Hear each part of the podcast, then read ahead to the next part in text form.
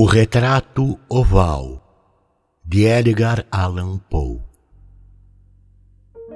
O castelo cuja entrada meu criado se aventurara a forçar, para não me deixar que eu passasse a noite ao relento, gravemente ferido como estava, era um desses monumentos ao mesmo tempo grandiosos e sombrios, que por tanto tempo se ergueram carrancudos entre os Apeninos, tanto na realidade como na imaginação da senhora Radcliffe. Segundo todas as aparências, tinha sido temporária e muito recentemente abandonado. Aboletamo-nos em umas das salas menores e menos suntuosamente mobiliadas, localizadas num afastado torreão do edifício. Eram ricas, embora estragadas e antigas, suas decorações.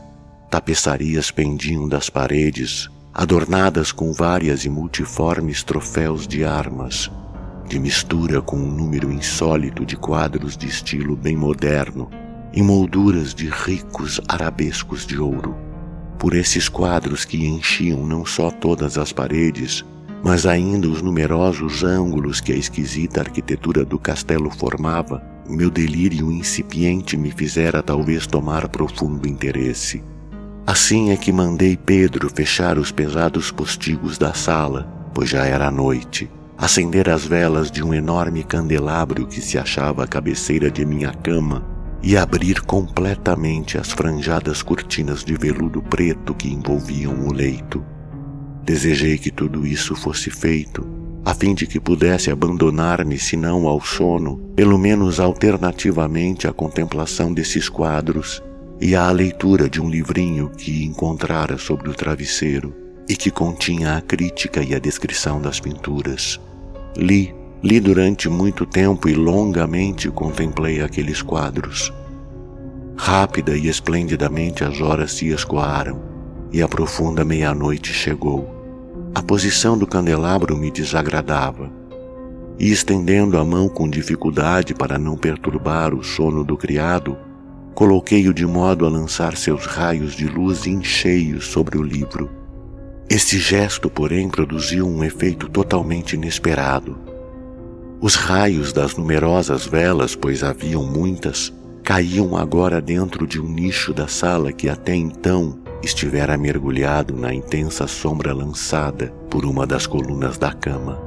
E assim vi, plena luz, um retrato até então despercebido.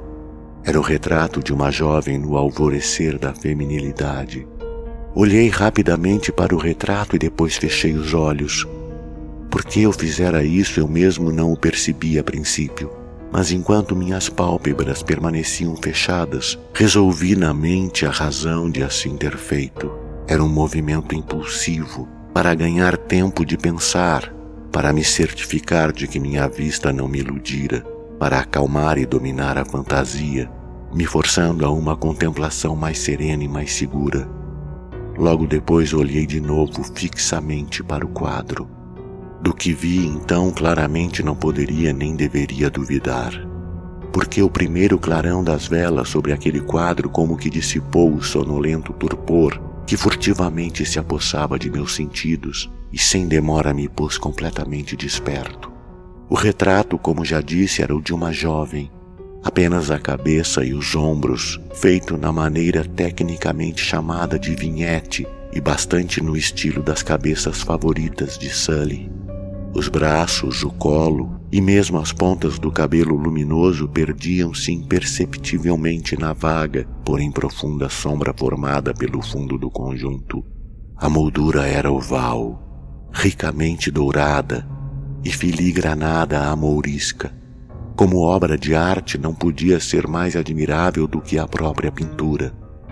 Mas aquela comoção tão súbita e tão intensa não me viera nem da execução da obra, nem da imortal beleza do semblante. Menos do que tudo poderia ter sido minha imaginação que, despertada de seu semi-torpor, teria tomado aquela cabeça pelo de uma pessoa viva. Vi imediatamente que as peculiaridades do desenho do trabalho do vientista e da moldura deviam ter de pronto dissipado tal ideia, impedindo mesmo seu momentâneo parecimento. Permaneci quase talvez uma hora semi-erguido, semi-inclinado, a pensar intensamente sobre tais pormenores, com a vista fixada no retrato.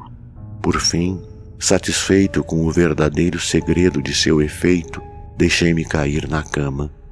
Descobrira que o encanto do retrato estava na expressão de uma absoluta aparência de vida, que a princípio me espantou, para afinal confundir-me, dominar-me e aterrar-me. Com profundo e reverente temor, tornei a pôr o candelabro em sua primitiva posição.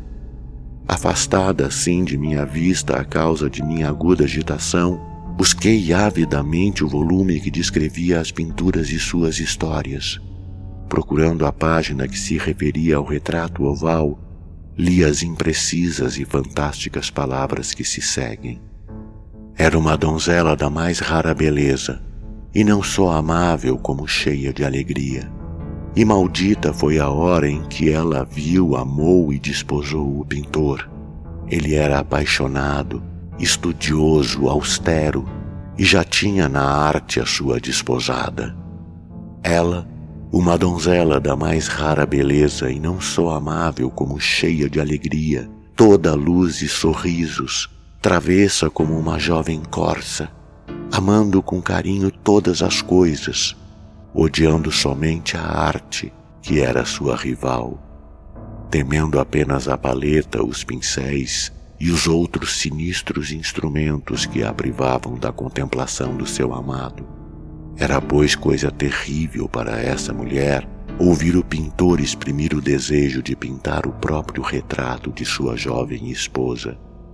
Ela era, porém, humilde e obediente, e sentava-se submissa durante horas no escuro e alto quarto do torreão, onde a luz vinha apenas de cima projetar-se escassa sobre a alva tela. Mas ele, o pintor, se regozijava com sua obra, que continuava de hora em hora, de dia em dia, e era um homem apaixonado, rude e extravagante, que vivia perdido em devaneios, Assim não percebia que a luz que caía tão lívida naquele torreão solitário ia murchando a saúde e a vivacidade de sua esposa, visivelmente definhando para todos, menos para ele. Contudo, ela continuava ainda e sempre a sorrir, sem se queixar, porque via que o pintor, que tinha alto renome, Trabalhava com fervoroso e ardente prazer e porfiava dia e noite por pintar quem tanto amava, mas que todavia se tornava cada vez mais triste e fraca. E na verdade, alguns que viram o retrato falavam em voz baixa de sua semelhança, como de uma extraordinária maravilha, prova não só da maestria como do seu intenso amor por aquela quem pintava de modo tão exímio.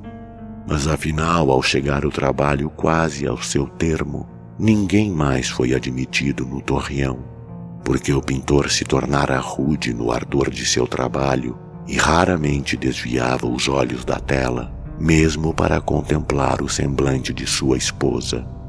E não percebia que as tintas que espalhava sobre a tela eram tiradas das faces daquela que se sentava ao seu lado. E quando já se haviam passado várias semanas e muito pouco a fazer, exceto uma pincelada sobre a boca e um colorido nos olhos, a alegria da mulher de novo bruxuleou como a chama dentro de uma lâmpada. E então foi dada a pincelada e completado o colorido. E durante um instante o pintor ficou extasiado diante da obra que tinha realizado mas em seguida, enquanto ainda contemplava, pôs-se a tremer e, pálido, horrorizado, exclamou em voz alta: Isto é a própria vida! Voltou-se subitamente para ver a sua bem-amada. Estava morta. Do narrador. Carlos Eduardo Valente é ator, diretor de teatro, dublador, narrador de audiobooks e também formado em psicologia. 65 anos de vida bem vivida e cheio de histórias para contar, mas prefere contar e interpretar as histórias dos outros. Até tenta escrever um pouco, mas não tem a disciplina necessária como tem nessas outras áreas citadas. Depois de morar 20 anos em Porto Alegre, voltou a Pelotas, onde se formou em psicologia. Morou em São Paulo um bom tempo e agora mora em Florianópolis, para onde voltou depois de 13 anos longe da ilha. Sempre na batalha por novos desafios. Também brinca com fotografia e edição de vídeos, porque viver é bom demais. Contato carlão50 arroba gmail.com